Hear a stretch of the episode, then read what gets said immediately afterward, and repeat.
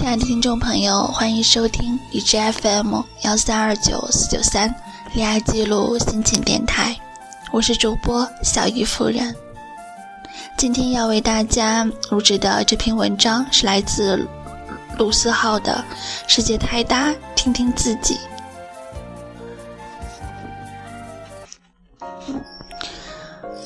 我们为什么会焦虑？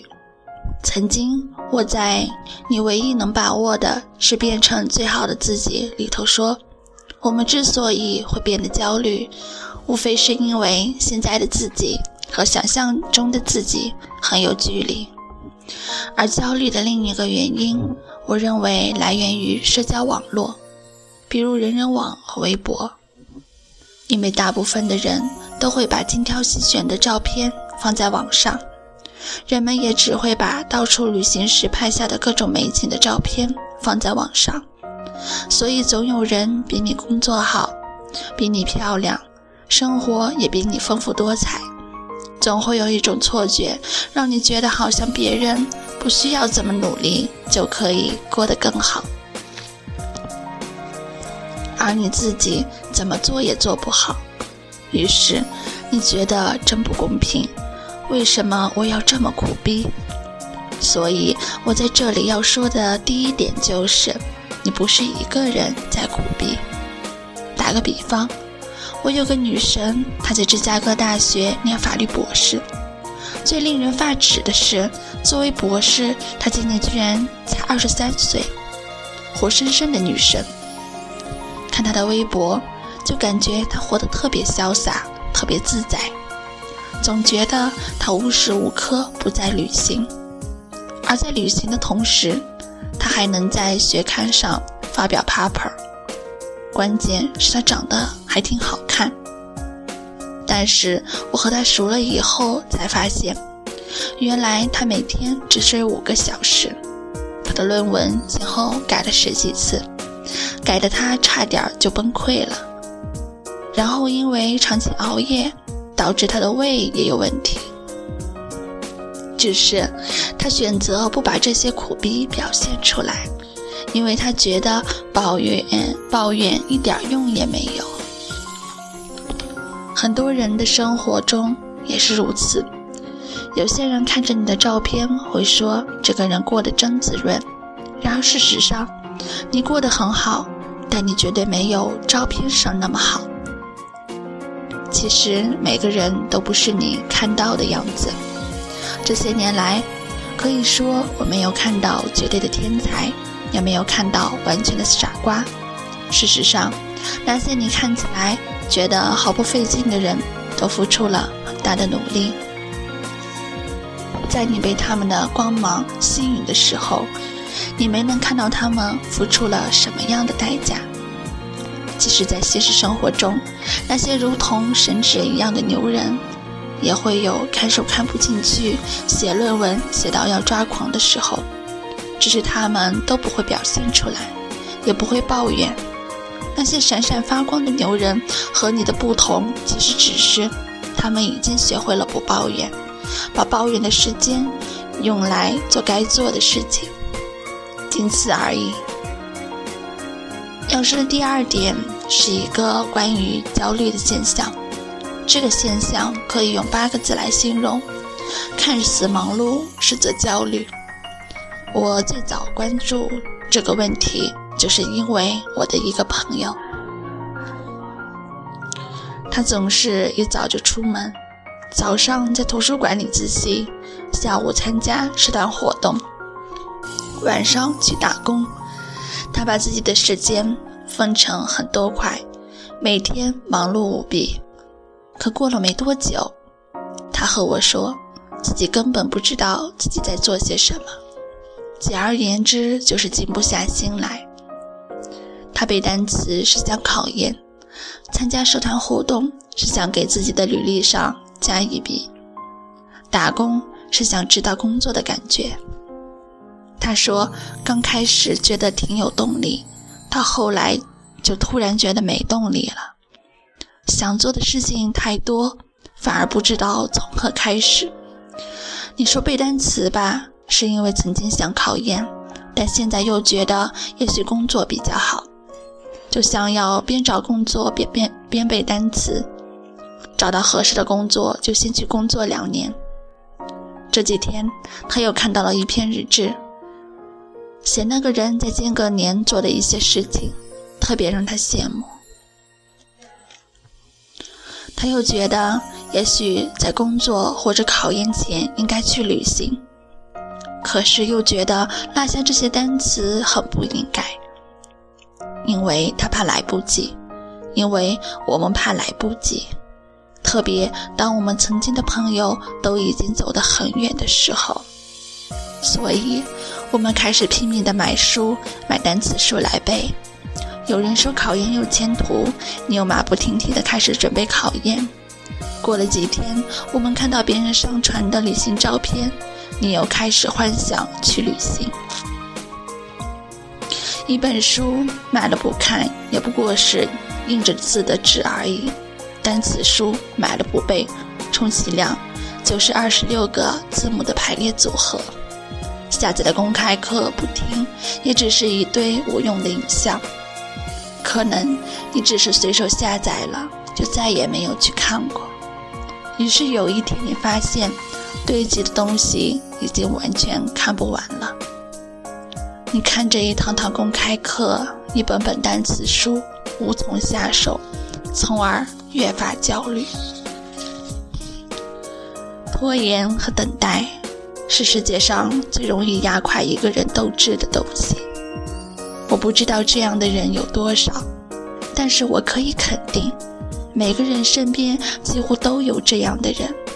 他们做一些事情，并不是出于自己的爱好或者深思熟虑的结果，而是指他们想要让自己忙碌起来，可以让自己看起来不被别人落下太多。你想考研？又发觉选择工作的学长现在风生水起，你想工作，又看到好友的疲惫和不爽，定想缓一缓，又发现身边每个人都急着赶路。当你在别人身上寻找答案时，你会发觉一个问题的答案有几千种，别人的路是参考，不是标准。选择是为自己，也是。是只只有自己能做的事，只有这件事不能给自己留后悔的余地。不要看别人做什么好就去尝试做什么，因为每个人表现给你的不一定都是全部。很多时候，你跑到别人的轨道上了，发现那个发觉那个轨道不属于你。看起来光鲜的人，其实也有属于他们自己的苦逼。看到全部，再谨慎的做选择。那么，怎么打败焦虑呢？打败焦虑最好的方法，就是去做那些让你焦虑的事情。出发永远是最有意义的事，去做就是了。真的是这样。旅行能解决所有的问题吗？前两天有人给我发邮件说，旅行了一圈回来，发觉自己还是很焦虑，好像旅行没有那么大的作用。我自己有阵子也很热衷于旅行，满以为自己完成了打怪升级的过程，结果面对生活的时候还是灰头土脸。的确，旅行无法为你要面对的现实带来多大的改变。你要做的论题还是那么多，你的上司还是那个。如果你没能清楚地认识到最后你都是要回来的，那么旅行对于你可能并没有那么大的功效。去旅行就能一定就是能够一定发现自己吗？别信这句话。如果你只去最热门的景点，只看最美丽的景色。同时又在不停的上网，那是没有用的，因为你没有有所没能有所成长。什么叫做在旅行中有所成长呢？我认为，旅行最重要的是学会独处。旅行是一种催化剂，它能够让你找到自己内心的节奏，但这前提是你要认识到这一点，就是因为你身处喧嚣中太久了，你才会想要去别的地方。然而，如果你在旅行的同时，又在不停的害怕孤单、害怕寂寞，那这样的旅行不过只是一个你待腻的地方，去另一个别人待腻的地方而已。你终究是要回来的。你回来之后要面对你为旅行而落下的工作，你迟早要面对生活的不如意。如果你没能培养出平和的心境，那么回来之后，你会觉得生活更加的不如意。苦逼了就想去旅行，难过了就想要离开，那你只会觉得越来越糟。旅行不是你逃离的借口，它应该是寻找的过程，它更像对自己辛苦工作的奖励。因为我辛苦了，所以我可以给自己放个假。也只有这样，你在放松的时候才能够心安理得。我希望所有旅行的人都能够来一场自己一个人的旅行，学会怎么面对孤单，怎么面对寂寞，怎么面对自己。这才是最重要的，所以不妨就带着几本书、几首歌上路吧，去一个你不熟悉的地方，不要追逐那些景点，我想你一定会更有收获的。你不是一个人在苦逼，身边有很多正能量的好朋友，真的是件特别幸福的事情。每当你没动力的时候，只要看一眼同在奋斗的朋友，就会很有动力。虽然我们的领域不同，做法不同，但我都会被感啊被激励到。如果你的好友和你有共同的爱好和动力来源，那更是幸福的事。你不是一个人在苦逼，也不是一个人在奋斗，至少有人和你一样。我知道你会说自己过得不如意。但是其实换个角度来讲，你过得并没有那么不如意，或者可以说，其实大家都一样。你觉得自己爱错了人，可是谁没爱错过几个人渣呢？你说自己做的事情总有人不喜欢，可是又能让谁，嗯，又有谁让所有人都喜欢呢？绝大部分人都没有办法一步登天，一蹴而就。哪怕是那些你无比羡慕的人，他们背后也付出了百般的努力。请不要太在意生活中的那些苦逼，牛逼和苦逼其实只有一墙之隔。其实你在羡慕别人的同时，不妨看看自己，是不是也有人会说你的生活真好啊？看你的照片过得很滋润。然而没有人知道你忙到半夜三点才睡觉。第二天一早又得爬起来。有人看到你满是浮肿的眼睛，问你怎么了？你以为找到了救星，想要好好倾诉一番，可几句话之后又变得无话可说。不管昨晚你是多么泣不成声，早上醒来城市依旧车水马龙。你我都一样，别抱怨，也别难过，在这个世界上。能有那么几个人懂你，就是无比幸运的事情了。而那个跟你无比契合的人，别着急，还在未来等着你呢。不要因为今天的一点点不顺心，就随便把今天输掉。别人永远不会知道你有多好，就像他们不知道你有多糟糕，反之亦然。世界太大。听听自己。基友和我讨论的时候，我们曾经说过这么一段话：人这一辈子最重要的就是找到自己的想法，有自己的一套体系。不管是别人过得多好，都不会因此把自己的生活丢掉。要找到自己的想法，说起来很简单，其实比想象的更难。但每个人多多少少。都有自己的想法，剩下的就是如何把自己的想法坚持下去。要知道自己的想法，就要学会和自己相处。你做一件事情会有本能的判断，你因为这件事情会得到充实，那就去继续做，直到你找不到任何说服自己继续做这件事情的理由。我的方法就是不断的和自己相处。我以前时常忙迷茫，我就会在午夜时分不停的听歌，不停的写字，或者看书，或者和最好的朋友谈心。从中感受到一些自己想要追寻的东西。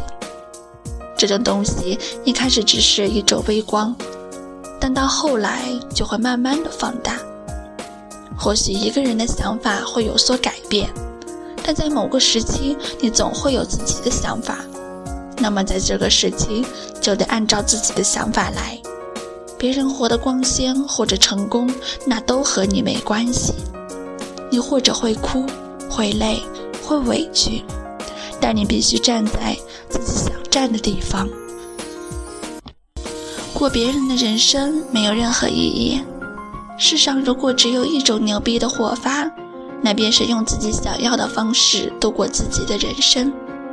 不要问，不要等，不要犹豫，不要回头。既然你真认准了这条路，就不要去打听要走多久。比成功更重要的是，一个人要有内在的丰富和自己喜欢做的事情。这就是我们一路奋战的原因。我们一路奋战，为的不是变成别人，为的不是改变世界，而是不让世界改变，能够用自己的力量平稳地站在大地上，并且尽可能地保护身边的人。我的生活其实挺平淡的。没有那些成功人士的跌宕起伏，然而我觉得这样更真实。一个人在通往自己的梦想路上，有太多东西让你停下脚步，可能因为大家觉得不安稳，可能是你还有其他事情要做，可能是因为渐渐没有了勇气，可能是因为失败挫折太多。但一个人会坚持走下去，原因只有一个。是因为你想要实现它。如果说你快要泄气的时候，请记得，有这么一个没天分的我，也能变成现在这个样子。世界已经太吵，你更需要听听自己。